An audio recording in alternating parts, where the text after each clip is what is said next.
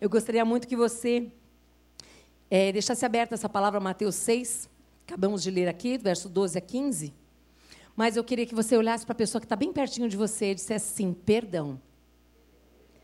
É a chave para a manutenção dos relacionamentos com Deus e com os homens. Eu quero que você olhe para mim aqui. Eu estou dizendo para você que perdeu uma chave. Se perdão é chave, chave serve para abrir algo. Perdão é a chave para o relacionamento teu com o pai e o teu relacionamento com o outro. Tem pessoas e famílias aqui que não conversam, que não conversam com entes queridos, com amigos que se perderam, que foram feridos, machucados. Pessoas no trabalho, pessoas em casa. Mas o Senhor quer te ensinar hoje que perdão é a chave. O Senhor está te dando a chave. Ele está fazendo você lembrar do poder que tem essa palavra do perdão. Ele está fazendo você lembrar aqui que é uma ordem, é uma ordem de Jesus. É para perdoar e acabou. Mas e essa dor, o que eu faço com ela? Você não faz nada, ele faz. Se você perdoar, ele faz. Perdão não é emoção, perdão é decisão. É decisão de obedecer ao Senhor de ser fiel à sua palavra, à sua ordenança. Nós começamos muito bem hoje, amém? Aleluia, glória a Deus por isso. Eu quero contar para você uma história que você já conhece bastante, eu vou só lembrá-la, porque eu preciso dessa história aqui. Eu quero que você saiba que nós temos um modelo na Bíblia, dois modelos, para mim, espetaculares. Não precisa nem falar de Jesus, né? O primeiro modelo para nós. Mas o segundo modelo, muito especial, de um perdão, de um perdão genuíno, é José. José. José é um modelo, é um tipo de Cristo, é um homem que passou por dores e aflições, começou tudo na sua casa. Tudo começou na família. A família de José. José começou apenas contando um sonho que ele teve. Um sonho, gente. Sabe aquele sonho que você tem? E você acha que todo mundo vai gostar do sonho que você conta. Mas nem todo mundo gosta. Nem todo mundo se alegra com você. José foi abrir a boca para contar, compartilhar esse sonho que ele teve. Com quem? Com a família. E quando ele começou a contar esse sonho, e eu quero só, eu só vou lembrar algumas coisas, não vou ler toda a palavra, que não dá tempo de fazer tudo isso, tá bom? Porque eu quero orar muito hoje aqui. Em Gênesis capítulo 37, no verso 3 a 5, você vai encontrar essa história de José, Gênesis 37, e vai se, vai se, vai, vai continuando vários capítulos. Mas eu só quero contar para você aqui é, o que fala essa palavra, primeiro começa lembrando, em Gênesis 37, que, olha só, ora, Israel amava mais a José que a todos os seus filhos, porque era filho da sua velhice. E fez-lhe uma túnica talar de mangas compridas. Vendo, pois, os seus irmãos que o pai o amava mais que a todos os outros filhos, odiaram-no. É possível pessoas de sangue se odiar? Sim. O que nós não podemos aceitar, nós que somos de Cristo, deixar o ódio tomar conta do nosso coração. Amém? Vamos continuar. Diz aqui assim: olha, e já não lhe podiam falar pacificamente, ou seja, quando José falava alguma coisa, eles já respondiam bravos, irados, porque o ódio comandava aquele coração. Teve José um sonho e o relatou a seus irmãos, por isso o odiaram mais ainda. Esse é o sonho. Atávamos feixes no campo, e eis que o meu feixe se levantou e ficou em pé. E os vossos feixes o rodeavam e se inclinavam perante o meu. Então lhe disseram, seus irmãos: Reinarás com efeito sobre nós? É isso que você está dizendo, José? Que esse sonho que você teve é que você vai reinar sobre nós?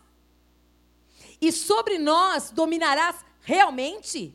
E com isso, tanto mais o odiavam por causa dos seus sonhos e de suas palavras. Teve ainda outro sonho e o referiu a seus irmãos, dizendo: Sonhei também que o sol e a lua e onze estrelas se inclinavam perante mim. Um sonho. Tudo começou em compartilhar um sonho. Na família. A história de José começou aí a ser relatada. Mas o Senhor disse que hoje Ele ia sarar corações aqui. Ele ia mudar a história de famílias nesse lugar. E aqui começa dizendo a respeito de, do que fizeram com José, porque ele compartilhou um sonho. Depois o pai de José pede para que ele vá até os seus irmãos. E chegando lá estavam os irmãos de José, todos eles. E José chegando lá, eles falam: chegou a hora. Vamos jogá-lo numa cisterna. E que tal matá-los? Alguém falou: não, não, não, não. Peraí, é demais isso. Peraí, tá vendo aí uma comissão? Vamos vender José. Ó, vendemos José. Assunto resolvido. A gente não mata, mas a gente vende José. Isso tá em Gênesis 37, 27. O venderam para os ismaelitas e esses levaram para o Egito. Eu quero voltar de novo. Família. 17 anos José tinha. A família lançou José no fundo do poço. A família foi capaz de querer destruir a história de José. Mas diga assim: ninguém e nada pode destruir a minha história, a não ser eu mesma. Uhum. Diga assim: Deus, Ele tem um plano para a minha vida. Só eu posso retardar esse plano. E nós vamos ver isso aqui. É possível isso. A família pode lutar contra você. Pode ser essa família biológica, pode ser essa família, uma família que você adotou, pode ser uma família de Deus, pode ser qualquer tipo de família. Mas você precisa descobrir quem você é em Deus. Você precisa descobrir quem você é e quem Deus é para você.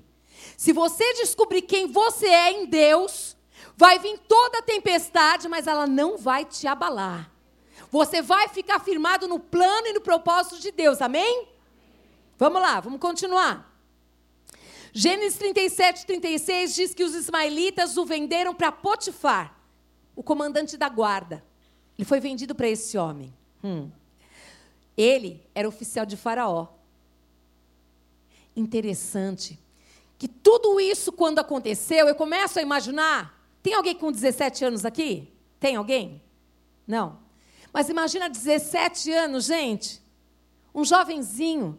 Era tão importante para ele estar tá perto do pai, sentir aquele amor do pai. Ele era muito amado pelo pai. Tinha os seus irmãos, não eram poucos, eram muitos irmãos. Todos eles ali. Ah, para quem que ele compartilhava tudo? Ali ele compartilhava para quem? Para a família. E de repente tudo isso, tudo isso acabou. Agora, José, eu e você, você e eu. Conhece essa história do deserto? Diz para quem está perto de você: você não está sozinho. Deixa o Senhor ser com você. Uhum. Por que deixa? Porque nós sabemos que o Senhor prometeu que Ele nunca vai nos deixar, jamais vai nos abandonar. Mas muitos nem querem conversa com Ele. Muitos não querem nem saber que Ele está ali, Ele quer cuidar de você, Ele quer abraçar, Ele quer te envolver. Muitos não deixam. Mas tem um homem chamado José, que a Bíblia relata em todo o tempo: o Senhor era com ele.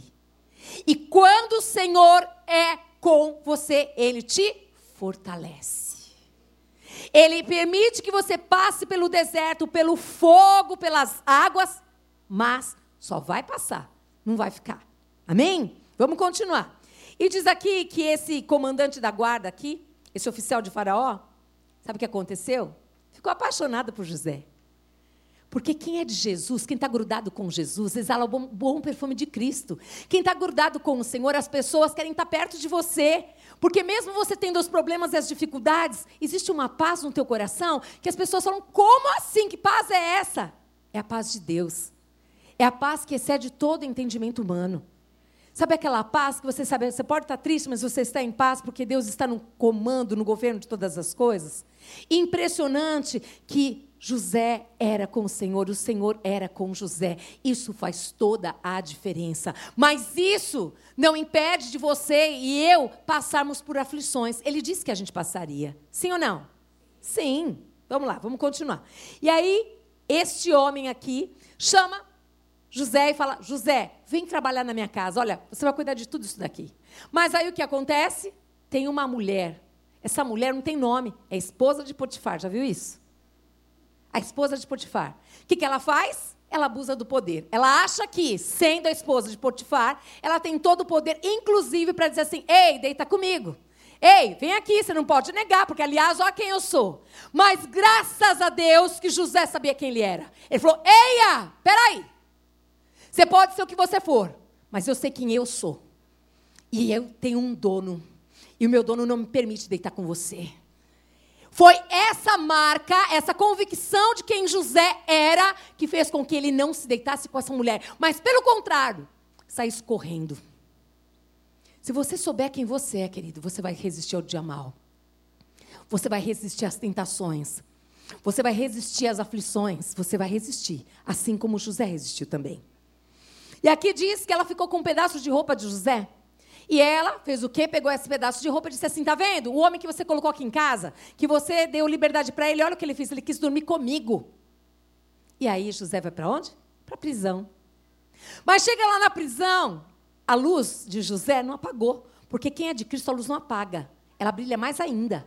E aí quando chega na prisão, sabe o que acontece? A luz brilha. E ali na prisão, hum, o comandante que estava ali, o responsável pela cadeia, por tudo mais, aqui, deixa eu ver se eu acho ele aqui. Esse aí, ó, comandante da guarda.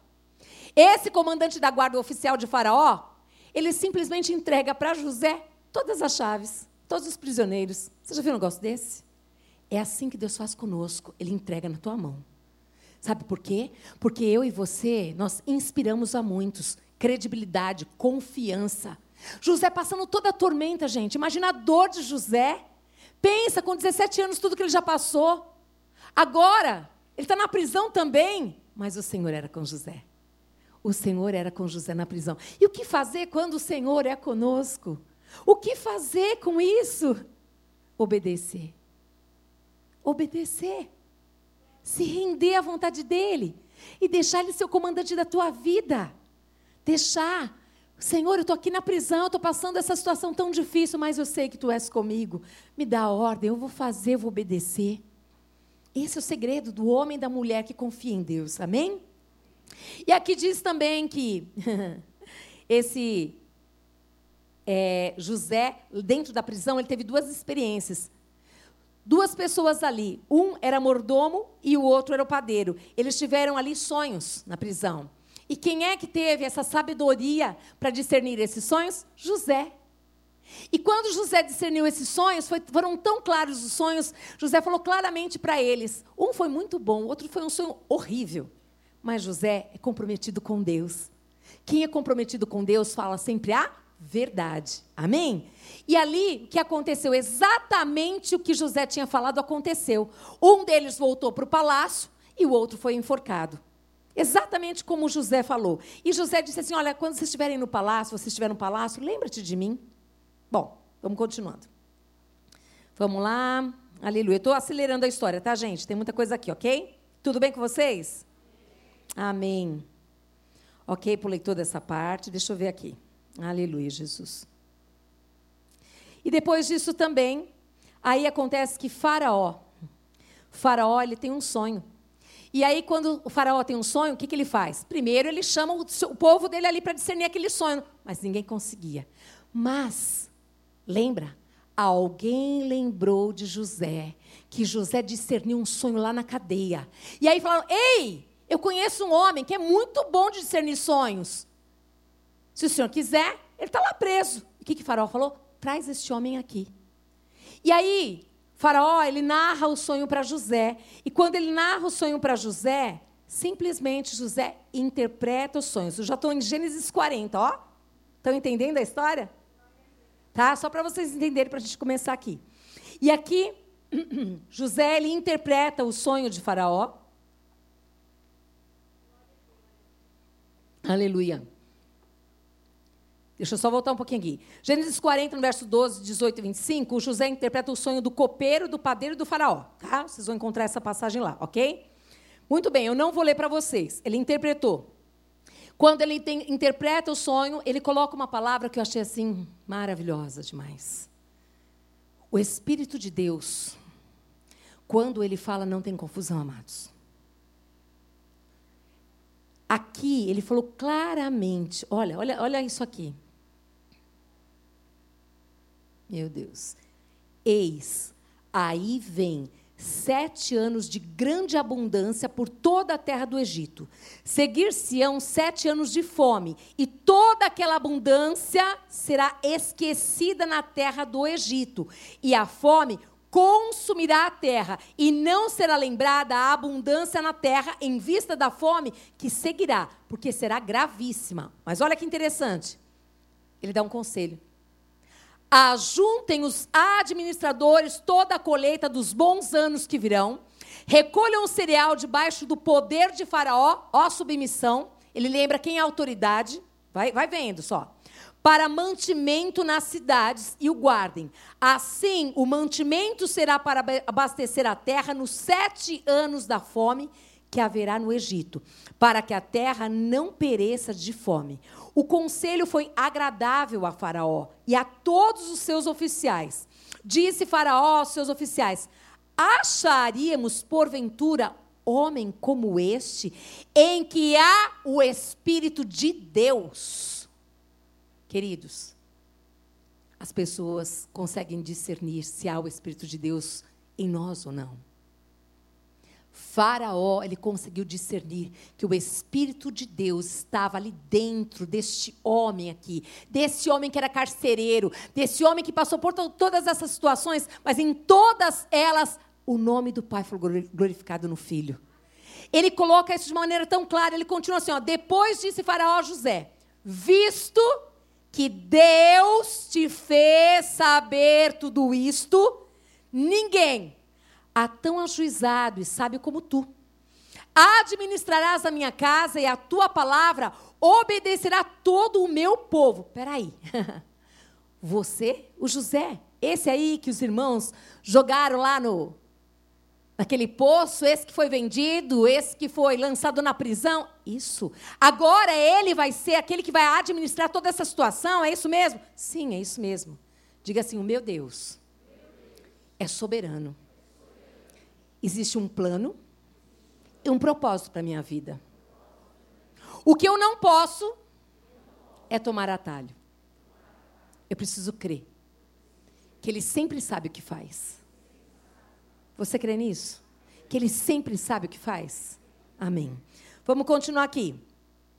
Administrarás a minha casa e a tua palavra obedecerá todo o meu povo todo o meu povo vai te obedecer. Somente no trono eu serei maior do que tu. Somente, gente. Esse é o Deus que faz. Você tem sido humilhado? Você tem sido desprezado? Você tem sido colocado no canto? Lá na tua família? Lá no teu trabalho? Em que situação que você está? Porque nessa tarde eu quero só abrir os teus olhos para uma coisa. Se você estiver em Deus, se você for um com o Pai, se você não pegar atalho, mas você estiver firmado no caminho do Senhor, você pode aguardar que aqueles que te jogaram lá no final do poço vão te ver no palácio. É palavra de Deus. Deus, ele só quer o seu coração. Por que o coração? É do coração que saem as fontes da vida, não é? Mas também saem outras coisas ruins, não é? Se ele estiver no governo da tua vida e você deixar ele guiar pela sua palavra, a Bíblia garante que eu e você vamos comer do melhor dessa terra. Tudo começou apenas em compartilhar um sonho. Com quem que você tem compartilhado os sonhos? As pessoas sonham com você? Não compartilhe sonhos com quem não sonha com você. Às vezes, infelizmente, muitos da família não conseguem ver o que você vê. Não conseguem enxergar. Acham que é soberba, que é arrogância. Acham. Mas tudo tem um tempo. E eu e você precisamos aguardar esse tempo de Deus. Esse tempo onde a promessa vai acontecer. Esse é o tempo da promessa. E nós temos que crer nisso. Aqui diz que Faraó, esse homem, viu esse, esse espírito excelente de José. E além de apenas ver, ele foi movido por Deus para ser colocado na posição que Deus tem para ele. Vocês entendem isso? Deus, ele tem poder de mover o coração do ímpio, de mover o coração de qualquer pessoa. Por quê? Porque ele tem um plano e um propósito na sua vida. Se você crê, você não pegar um atalho, mas você deixar que ele seja com você, ele vai fazer. O segredo está em crer. em obedecer e se submeter. Amém? Vamos lá. Aleluia. Bom, diz aqui então que José, ele foi colocado nessa posição aqui. e ele encerra aqui a, a, essa palavra, o, o faraó, dizendo assim: Vês que eu te faço autoridade sobre toda a terra do Egito. Toda. Presta atenção. Deus já sabia que haveria um momento, um terrível momento, aonde em todos os lugares a fome ia chegar. O Senhor sabia que Israel, todo o povo ia passar por esse momento. O Senhor ele não perdeu o controle de nada, absolutamente nada. Ele continua governando. Ele continua no governo de todas as coisas. Deus olhou para o coração de uma pessoa e viu um coração que ele podia contar. E quando Deus olha para o teu coração, olha para o meu coração, e Ele vê um coração disponível para fazer exatamente os planos e os propósitos que Ele tem, Ele começa a levantar, Ele começa a promover. Mas nesse promover, muitas coisas parece que você perdeu, não é? Parece que José só perdeu. Só parece. Fazia parte do plano e do propósito de Deus forjar José num espírito de dependência de Deus tal, de tal maneira que ele precisava passar por tudo isso. Deus tirou todo mundo que estava ao seu redor para que ele apenas dependesse de Deus, porque Deus tinha um plano muito maior, mais elevado para ele. Você entende, igreja? Amém? Vamos lá. E aí chega esse momento esse momento onde tudo estava relatado aqui, chegou esse momento de fome muito grande, aonde José já estava como governador do Egito, e aí o que acontece? Acontece que o povo de Israel começa a chegar. E entre esse povo de Israel aparecem os irmãos de José. Os irmãos de José? É, aqueles irmãos. Sabe? Aqueles que lançaram ele, que venderam ele e que ele passou por tudo isso. Chegou a hora e aí José ele tinha algumas escolhas a fazer. Ele tinha na sua mão todo o poder para dizer assim: agora eu vou cortar. Começar pela língua, arrancar os olhos, cortar os pezinhos, o dedinho, a mão, a perna, o que ele quisesse. Mas como José era com o Senhor, o que José fazia só podia trazer glória para quem? Para o Senhor. Então a carne de José doía, gritava, mas ele escolhia agradar o seu Senhor. E aí o que acontece? Quando José se depara com seus ofensores, quando você se depara com o teu ofensor, você tem duas escolhas, querido, a fazer. Fazer do seu jeito ou do jeito de Deus. Do jeito de Deus é: retiram-se todas as vozes agora, sou eu, Deus e o ofensor. Eu não vou mais ouvir ninguém falando. Porque muitos atrapalham, porque falam das suas dores também. E se eu for por esse caminho, eu também vou seguir essa pessoa. E aí ele tira todo mundo e chama esses irmãos para uma conversa. E quando ele chama para essa conversa, aqui eu tô, tô correndo, gente. Estou correndo aqui porque o tempo não para, certo? Amém. Está lá em Gênesis 45 para vocês se acharem depois, tá bom? Começa em 37 e vai caminhando, ok? E aí, quando ele chama esses aqui para uma conversa, diz que José não chora, que José grita.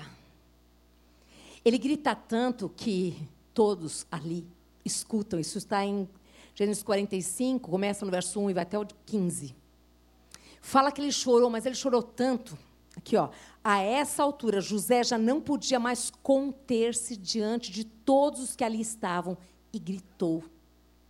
Sabe o que ele gritou? Façam-se sair a todos.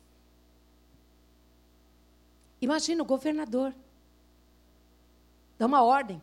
Ninguém entendeu nada. Ele podia ter acabado com a raça dos irmãos na frente de todo mundo.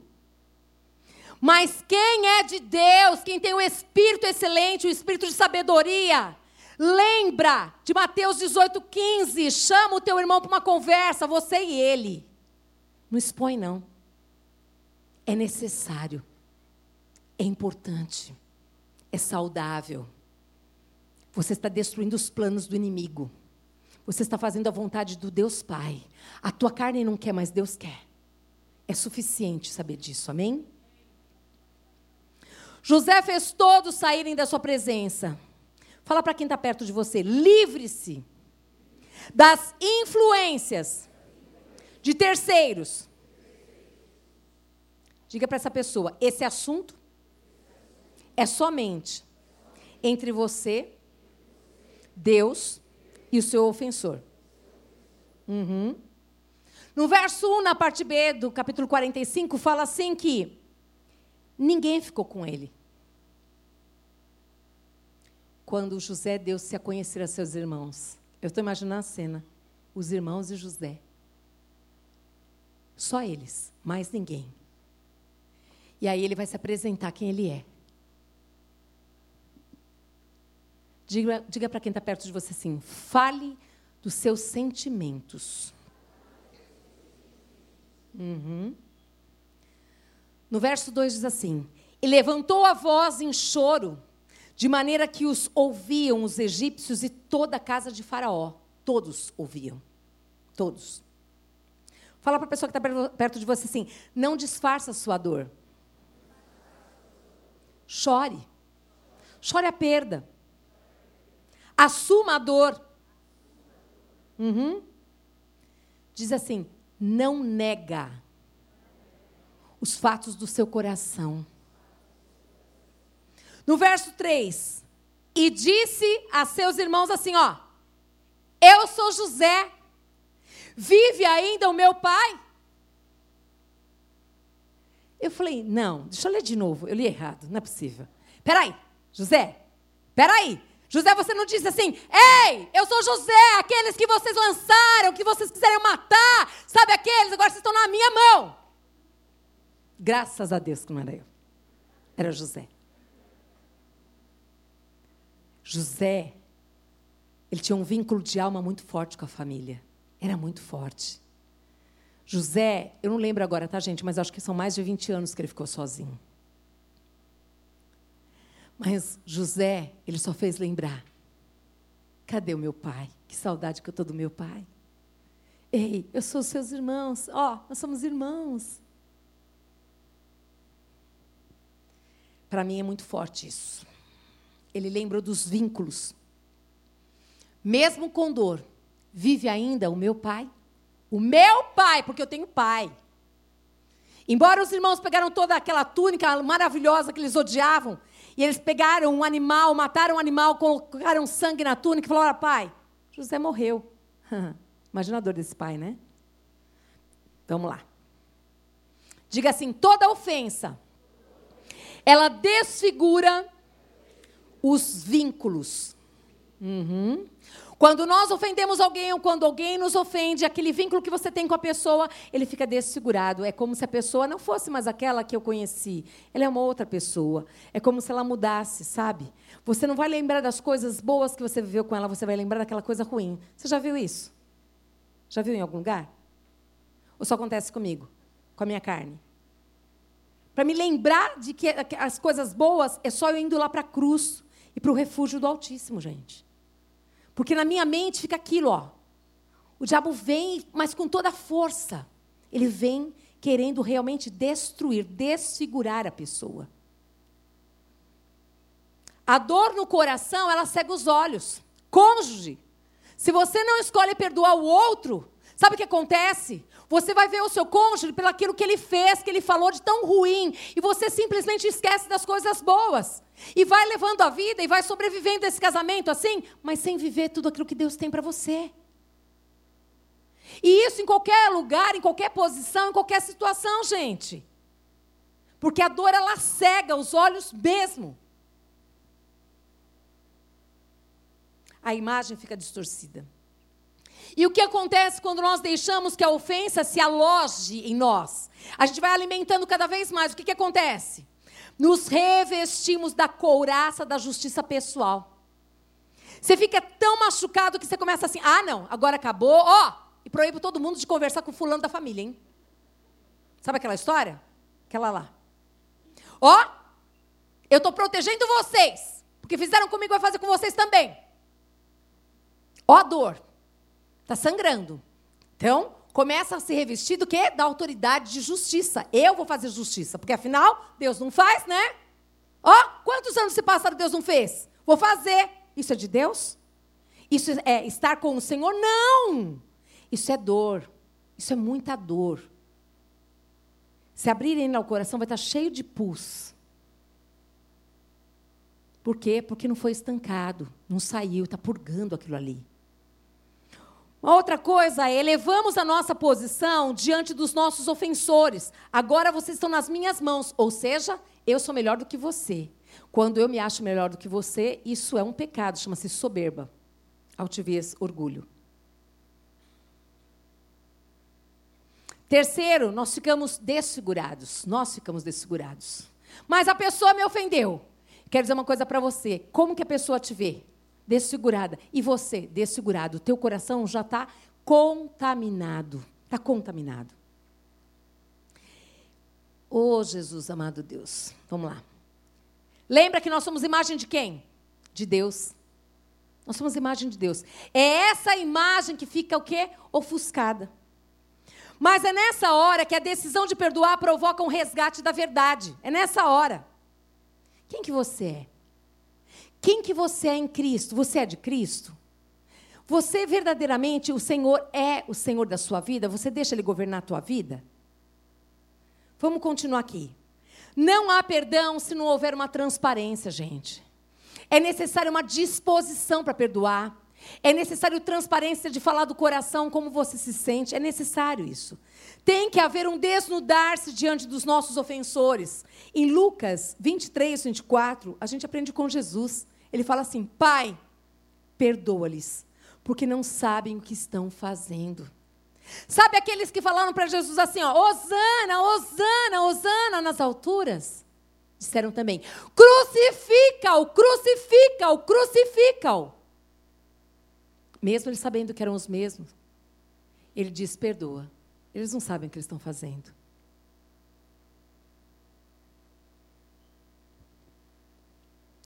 E Jesus, ele, naquele momento ali da cruz, lembra que eles falavam: salva-te a ti mesmo. Tu não és, afinal, o rei dos judeus? A palavra de Deus diz que ele não fala. Jesus emudece. Depois ele fala: perdoa-os eles não sabem o que fazem. Oh, aleluia. José, ele é um tipo de Jesus no Antigo Testamento. Agora, fala para quem está perto de você. Eu e você somos um tipo de Jesus no Novo Testamento. Sabe essa proposta, essa visão de nós sermos discípulos de Jesus, é isso aqui. É isso daqui. É mais profundo do que a gente podia imaginar, não é?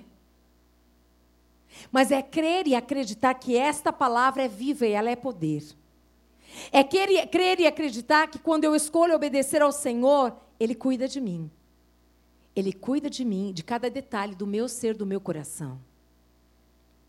Jesus, ele negou a si mesmo não aceitando se exaltar na cruz. Ele podia, gente. Vocês sabem que ele podia. Bastasse uma palavra dele ali, tudo, tudo, tudo podia ser consumido ali.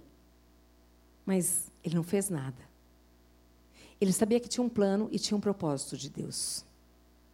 Hum. Jesus, ele não veio salvar a si mesmo. Ele veio salvar o mundo. Ele podia falar: Ei, parou, Deus, acabou a brincadeira, não quero mais. Chega, providencie outro filho. Ei, quantos filhos e filhas que estão aqui falou, chega, brincar de ser crente foi além. Eu não, eu não aguento, isso aí é muito estreito para mim. Quantos não fizeram isso já, gente? Quantos não foram embora porque não aguentaram o peso? O caminho é estreito, sim, é difícil, sim. Mas se eu e você tivermos o Senhor como José teve o Senhor, o que vai acontecer? Ele vai ser glorificado na nossa vida. Todos vão ver a glória e o poder de Deus na nossa vida. Todos verão. Pode ter certeza, querido. Jesus, ele sabia do plano de Deus. Ele sabia que mesmo quando ele estivesse morto ali, todos estariam rindo dele. Falou: Ei, conseguimos! Afinal, o rei dos judeus está morto! Vencemos ele! Deu muito trabalho esse Jesus, pelo amor de Deus! Salvou tanta gente, curou tanta gente, mas acabou a história. Ei, começou uma nova história. Quando muitos pensam que você já está destruído, querido, se você estiver com Jesus, pode se preparar, que a roupagem está chegando. O lugar do palácio já está preparado. Ele vai te levar para o mais alto posto, porque é Ele que quer. É Ele que tem, é Ele que faz. Mas para isso você tem que estar grudado com Ele. Para isso você não pode desviar nem para a direita nem para a esquerda. Você tem que continuar no caminho estreito, obedecendo, se humilhando, ficando quietinho, não fazendo justiça própria, mas perdoa. Perdoa os vossos ofensores. Escolhe perdoar. Escolhe andar aqui mais uma milha. Escolhe. Tiago não sabia de nada. Ele abriu a boca aqui para orar. O Espírito Santo de Deus pegou a boca dele ali. Eu falei, que coisa boa. Perdoa, anda mais uma milha, dá outra face. Tudo maravilhoso falar sobre isso, não é? Mas como viver isso? Agora fala para quem está perto de você. Poder para quê? Para que você quer ter poder? Para quê? Para falar que você tem? Para falar que você fala em línguas? É isso? Não! O poder de Deus na minha vida e na tua vida é para viver essa verdade, porque sem esse poder eu não, consigo, nem você consegue. Sem o poder de Deus em nós, nós não conseguimos, amados. É muito difícil. Mas é no poder de Deus. Jesus, ele foi 100% Deus, 100% homem, mas cheio do Espírito Santo. Ser cheio do Espírito Santo é que faz com que você viva essa verdade. Você vai perdoar aquele que já te humilhou tanto, que te roubou, que te traiu, que fez coisas terríveis na sua vida, na sua família. Você vai conseguir perdoar nesse poder, nessa intensidade, porque você é um com ele ele é com você. É isso que ele está falando. Quantas pessoas são roubadas anos e anos e anos na sua família? Nos seus relacionamentos, meu Deus do céu, porque não consegue perdoar. E quando você não perdoa, você vai carregando o morto nas suas costas. Aonde você vai, ele está com você. Mas ele nem está mais lembrando que você existe. E a dor está lá, a dor está lá. Mas hoje o Senhor quer sarar. O Senhor quer restaurar relacionamentos aqui. O Senhor quer restituir a tua vida. Em nome de Jesus, tem bênçãos que são retidas porque o povo de Deus escolhe não perdoar, escolhe ficar vivendo uma vida mesquinha, de migalhas que caem da mesa. Isso não é para nós. A dor, ela existe, mas o Senhor, Ele tem poder para sarar essa dor quando você escolher obedecer a Sua palavra. Ele diz assim: olha, se você perdoar, o Pai te perdoará. Mas se você não perdoar, o Pai também não te perdoará. Está escrito, nós lemos, foi o primeiro versículo que eu li, Mateus 6. Vocês ainda estão aí? Aleluia. Hum. Ele, Jesus, não negou quem era e o que ele veio fazer. Eu sou o que sou. Acho demais isso. Jesus, ele se recusou a fazer justiça a si mesmo. Ele entregou esta causa na mão do Pai. Se recuse em fazer justiça você mesmo. Se recuse. Chore. Se necessário for, pede para alguém te amarrar assim, ó, e você não sair no dia que você querer fazer justiça. Pede para te trancar, trancar a janela, trancar as portas, arrancar celular, arrancar telefone. Porque às vezes a dor é tão grande você quer fazer justiça do seu jeito. Não deixe as suas emoções tomarem conta do teu coração. Porque depois a conta vem, gente. A conta sempre chega. E quando ela chegar, você vai sofrer as consequências de uma atitude movida pela emoção. Não faz isso. Não faz isso. Olhando para Jesus, nós somos movidos pelo Espírito Santo a perdoar também. Amém? Aleluia. Diga assim: Eu não preciso me preocupar em salvar a mim mesma. Eu tenho um Salvador. Uhum. Fala assim: Eu tenho um libertador. Eu tenho um pai. Eu não estou só. Eu não sou abandonada. Ele está comigo. Ele é por mim. É o meu Deus quem me justifica. Aleluia! Glória a Deus. No verso 3, na parte B, diz assim: E os seus irmãos não puderam dar-lhe resposta. Imagina a cara desses irmãos. Imagina a alma, imagina o medo, o pavor. Sei. Não espere resposta imediata do seu ofensor. Sabe por quê? Porque o perdão nunca é uma atitude esperada. É impressionante, né? Quando a gente vai pedir perdão, ou quando o perdão chega até nós, a gente fica, uau, eu não estava esperando por isso. Fala para você mesma, perdão não é humano, é divino. Imagina o divino encontrando o humano. Imagina o divino, ele encontrando espaço no seu coração e aí ele despertando para esse perdão. Isso é uma obra dele. Não é coisa de homens, homens não conseguem fazer isso. Isso é o poder de Deus em você. É o poder de Deus que consegue fazer com que a gente perdoe as pessoas. E com que a gente consiga pedir perdão para as pessoas também. Quantos de nós aqui já ofendemos tantas pessoas? Só eu? O caminho difícil que é esse, gente. Caminho difícil esse, ir lá e pedir perdão para a pessoa, mas depois que você faz, uau! É sobrenatural. Sim ou não? É sobrenatural. Vamos dar glória a Deus, igreja? Vocês não são mais pentecostal, não? Esqueceram? Jesus do céu. Vamos embora.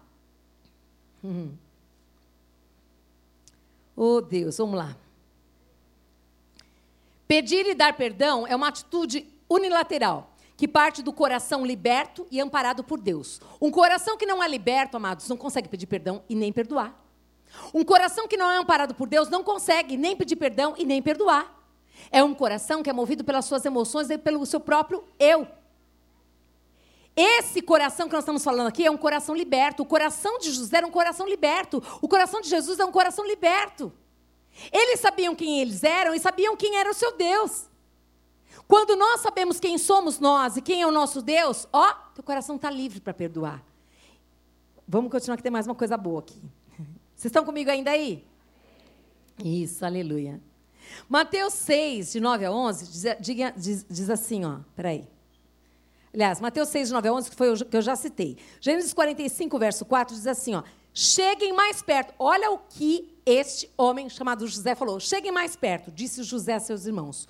Quando eles se aproximaram, disse-lhes: Eu sou José, seu irmão, aquele que vocês venderam ao Egito. Essa frase veio depois. Amém? Olha aqui.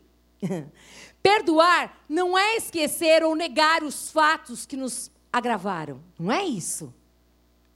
Perdoar é colocar os propósitos do Pai acima do teu propósito. Quando eu me lembro da dor, eu lembro dessa dor, Ele não tira. Mas eu lembro do propósito de Deus ser glorificado na minha vida. Quando eu lembro que Deus vai ser glorificado nessa atitude, eu decido tomar um perdão. Eu decido falar, Senhor, sim, eu vou perdoar, porque eu sei que só o Senhor pode fazer isso. Foi o teu Espírito Santo que me convenceu dessa verdade que não é esperar a dor passar, mas é decidir perdoar aquele meu ofensor, Senhor. Esse é o plano do Senhor. Isso vai trazer a glória de Deus na terra, através da tua vida.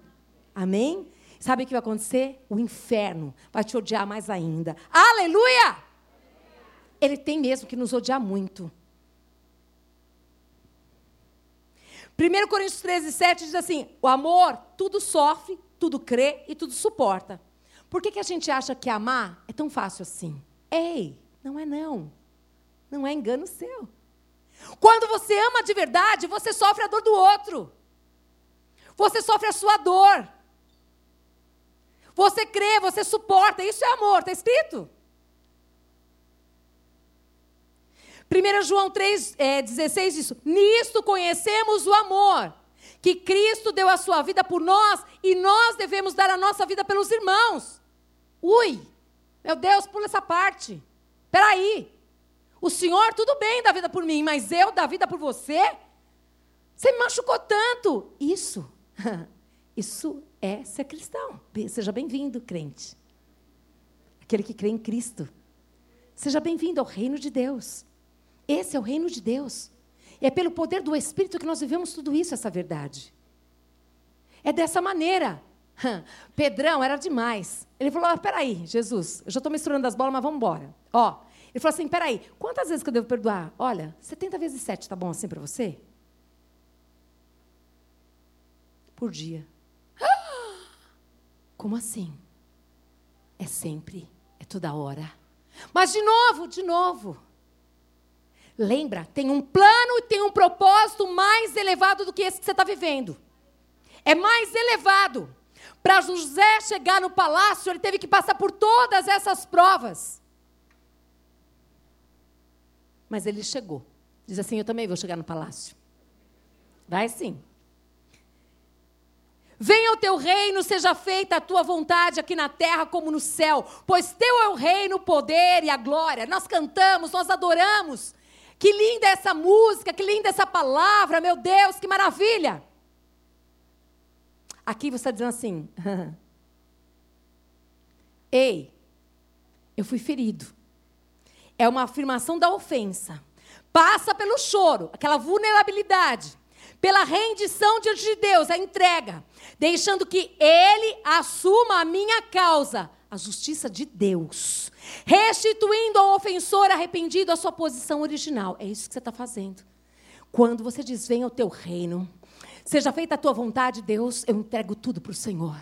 Eu tomo a decisão de perdoar os meus ofensores na dimensão e no poder do teu Espírito, Senhor. Porque eu quero trazer a tua glória, a tua glória através da minha vida nessa terra. Todo mundo vai ver que eu fui mudado, transformado. Quantos e quantos vivem na igreja, disseram eu sou de Cristo, mas ainda não conseguem viver uma palavra como essa?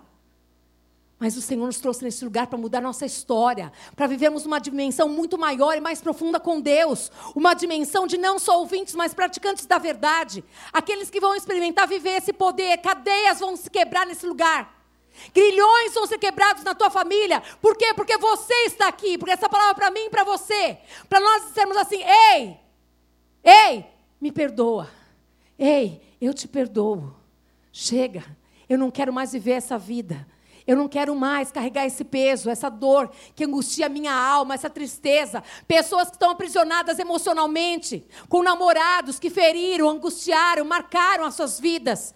É hora de perdoar para você viver o novo de Deus na tua vida. É hora de você dizer assim: Ei Deus, eu quero ser restituído em tudo que me foi roubado. Eu quero a restituição da alegria do meu coração. Quando você não perdoa, que alegria que você tem? Que alegria é essa? Uma alegria momentânea? Não! O Senhor diz que a alegria do Senhor é a sua força. É força para você vencer. É ânimo. É encorajamento. Eu amo demais a palavra de Deus porque ela não me enganou em nenhum momento. Ninguém me disse, vem para Jesus que vai ser tudo fácil. Não. Você vai ter aflição. Mas eu quero dizer uma coisa para você: o príncipe da paz vai reinar no seu coração. Você vai passar por tormentas e momentos difíceis. Mas você vai passar, você não vai ficar nisso. Você vai vencer, porque você é mais que vencedora. Amém? Ser mais que vencedora, gente, tem que ter luta. Como que você vai vencer alguma coisa que você não lutou? Que mentira é essa? Não existe isso. Vamos embora, meu Deus do céu. Aleluia. Verdades a respeito do perdão. O perdão, ele liberta primeiro a perdoador. Se houver arrependimento e confissão por parte do ofensor, o mesmo será liberto. Havendo fruto de arrependimento da parte ofensora, haverá cura de vínculos e restituição de direitos e de papéis. A consumação do perdão é a restauração da comunhão, gente. É o processo da cruz. É quando você pega o seu ofensor e devolve ele para o lugar dele. Sabe? Tudo aquilo foi para a cruz de Cristo. Ali, ali se consumou o perdão, cruz.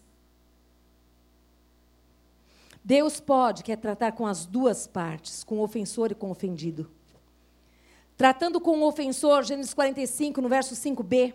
Agora não se aflijam, nem se recrimirem por terem me vendido para cá. Olha, olha o que José fala, gente. É lindo demais quando a pessoa vai até o final e consegue ver isso que José viu. Olha só, Agora, falando para os irmãos, não se aflijam nem se recriminem por terem me vendido para cá. Diz assim: perdão, livra o ofensor do peso da culpa e da amargura de alma. Peraí, José, o que você está falando? Você está dizendo para mim assim? Não, não, não, não, fiquem, fiquem tranquilos.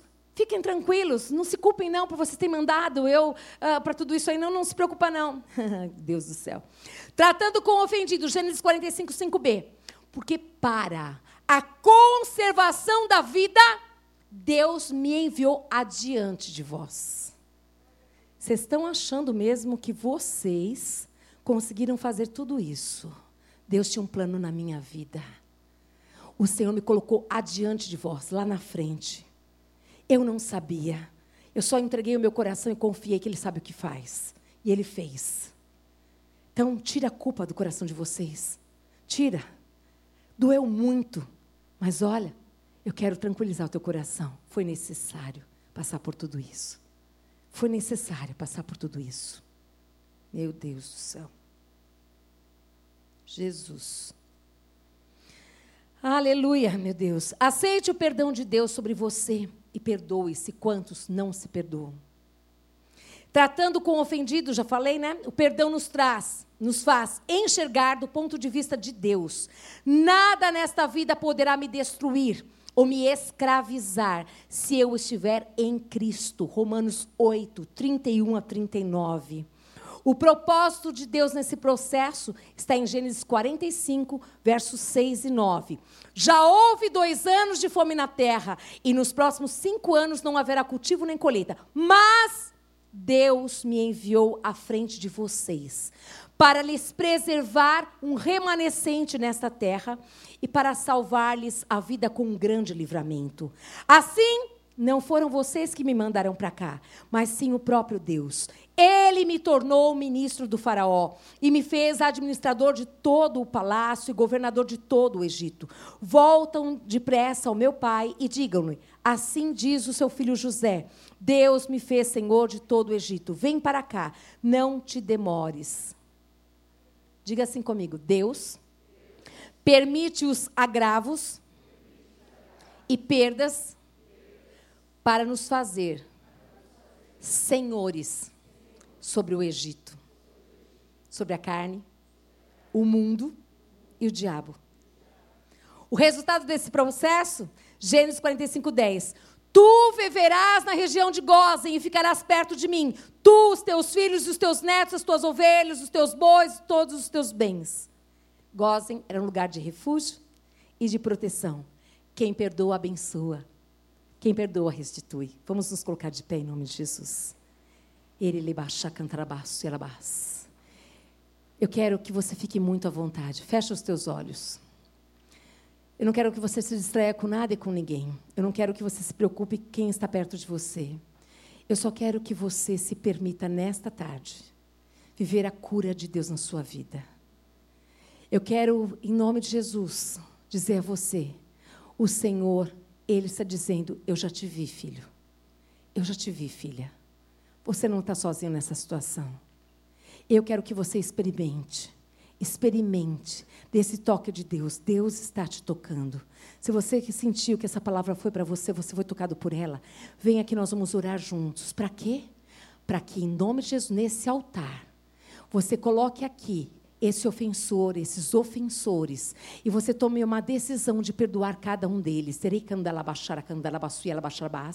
porque vai ser no poder do Espírito Santo de Deus que habita em você, que você vai viver o sobrenatural de Deus na sua vida, e você vai ser colocado naquela terra, na melhor terra, na terra de Gozen, aonde o Senhor vai restituir, aonde o Senhor vai te restaurar, aonde o Senhor vai fazer uma obra sobrenatural na tua vida, porque você creu nessa verdade, porque você escolheu de não mais que as dores, as aflições, elas dominem a, tu, a tua vida, mas sim que a palavra de Deus seja guiado pela palavra de Deus. Começa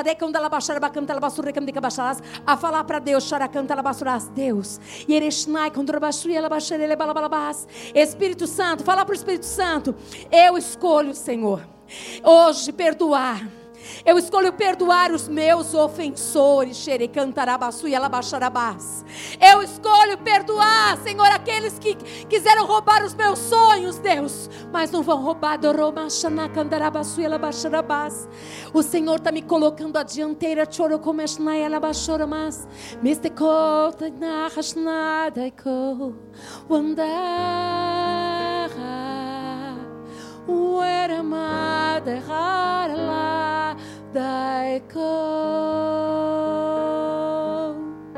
ente hanaraiko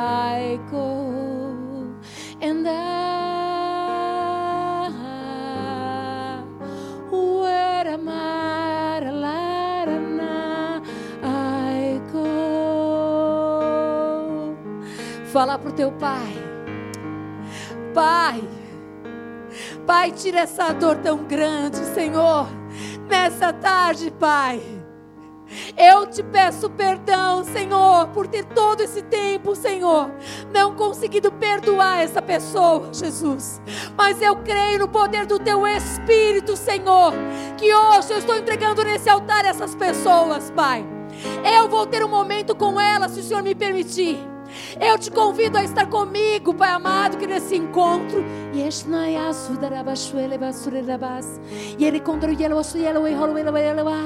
E assim, Senhor, eu vou colocar o meu coração dizendo: Eu te perdoo. Eu te perdoo e eu te abençoo. Eu restituo o teu lugar. Ei, Espírito Santo de Deus. Espírito Santo de Deus. Espírito Santo de Deus. Espírito Santo, meu Deus, Senhor, assim, Pai amado, como no Salmo 23, eu oro sobre essas vidas aqui, Pai. Eles estão assumindo a verdadeira identidade de ovelhas do rebanho, Pai amado, do Senhor. Essas ovelhas fazem parte de um rebanho aonde o Senhor é pastor delas, Pai.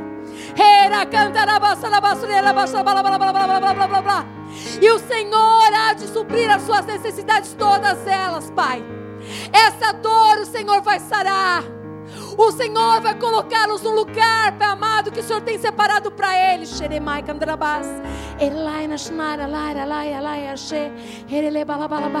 Senhor, Nenhuma das tuas ovelhas precisa ser, Pai amado, querido Deus, Xarabás, o seu próprio defensor. O Senhor, Pai amado, os defenderá. O Senhor, tu as tuas ovelhas ouviram a tua palavra, a tua voz. Elas obedeceram ao Senhor, Pai. Senhor, o Senhor é o seu pastor e o Senhor as guiará, Pai amado, no dia mau. O Senhor as livrará da morte. E o Senhor vai preparar uma mesa, Pai amado, na presença dos seus inimigos. E o Senhor diz assim: Filhas, filhos, ei, venham, sentem-se. Eu estou com vocês. Filhos, eu agora. Vocês vão olhar para os seus ofensores, como eu olho para eles com compaixão e misericórdia. Vocês vão olhar, filho, porque eu estou com vocês. Eu sou pastor de vocês. Vocês não estão sozinhos. Você não precisa mais se defender. Você é ovelha e você tem um pastor. O Senhor diz: Deixa, filho, Deixa, filha, que eu faça o meu papel. Eu quero que você apenas seja ovelha.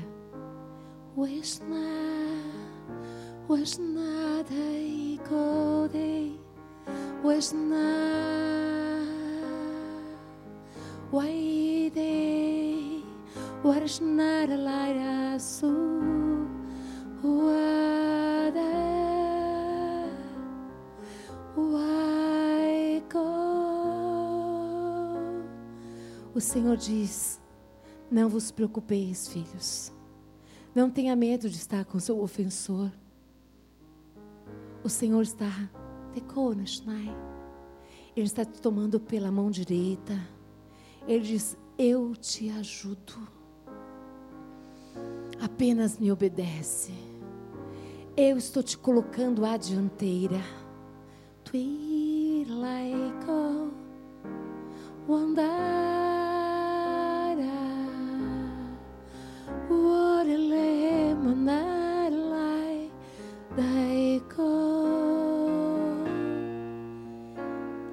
Amado filho, amado filho, amado filho, não temas. O Senhor te envolve com amor de pai, de pai, de pai, de pai. O Senhor está te envolvendo com o amor do Pai. O Senhor diz: você pode, você pode perdoar o teu pai nessa terra. Você pode perdoar a tua mãe. Você pode perdoar o teu irmão, a tua irmã. Você pode, porque o Senhor é com você. Você pode, porque o Pai, o Pai está começando a mudar a sua visão agora, de ver que o seu pai, a sua mãe, os seus irmãos, eles serene, não sabem o que fazem, não sabiam o que fizeram. Decontrabás, quantos deixaram sozinho, quantos deixaram sozinho nessa situação.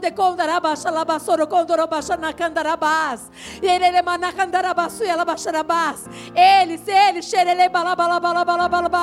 Você vai ser o instrumento do Pai para trazer a glória, para trazer a glória e trazer a cura na vida deles. Você vai ser o instrumento do Pai para trazer eles para perto do Pai.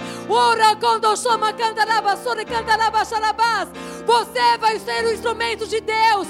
Deus vai trazer a sua Shekinah sobre a sua vida, porque você escolheu morrer para si mesmo, para fazer a sua vontade. Crer nessa palavra, crer que o Senhor é contigo, crer que o Senhor sabe muito bem tudo o que Ele faz, crer que o Senhor te escolheu Why tais night call mai was not a lie is not a lie? Why lie hadar a lie so day was me contra lai shalabas.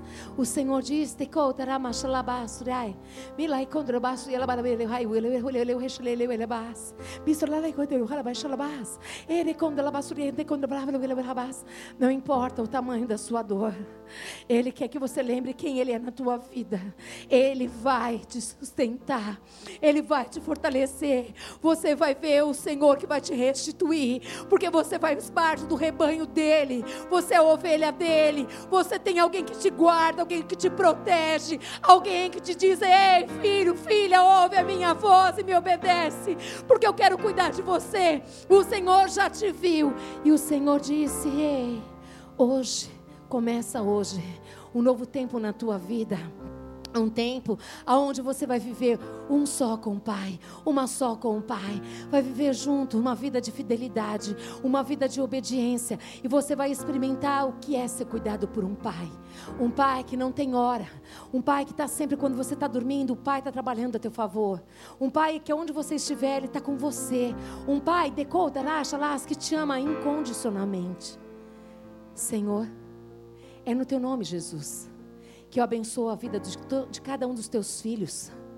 E eu creio, Deus, que o Deus da restituição está neste lugar para restituir a identidade dos teus filhos, como filhos amados que eles são, Pai amado, para restituir a alegria do coração deles, para restituir a família, para restituir, Pai amado e querido Deus, os relacionamentos que foram perdidos, Pai, porque agora, Senhor amado e querido Deus, estão entendendo a dimensão do que é um Deus que entrega a sua vida por nós, mas também que diz: entrega a tua vida pelo outro. A graça do Senhor Jesus Cristo, que o amor do Deus Pai, que as doces consolações do Espírito Santo de Deus seja sobre a sua vida, sobre a sua casa, sobre a sua família. Vá em paz, que Deus te abençoe. Aleluias! Oh, aleluia, Senhor! Glórias a ti, Pai! Louvado seja o teu nome. Deus te abençoe, queridos.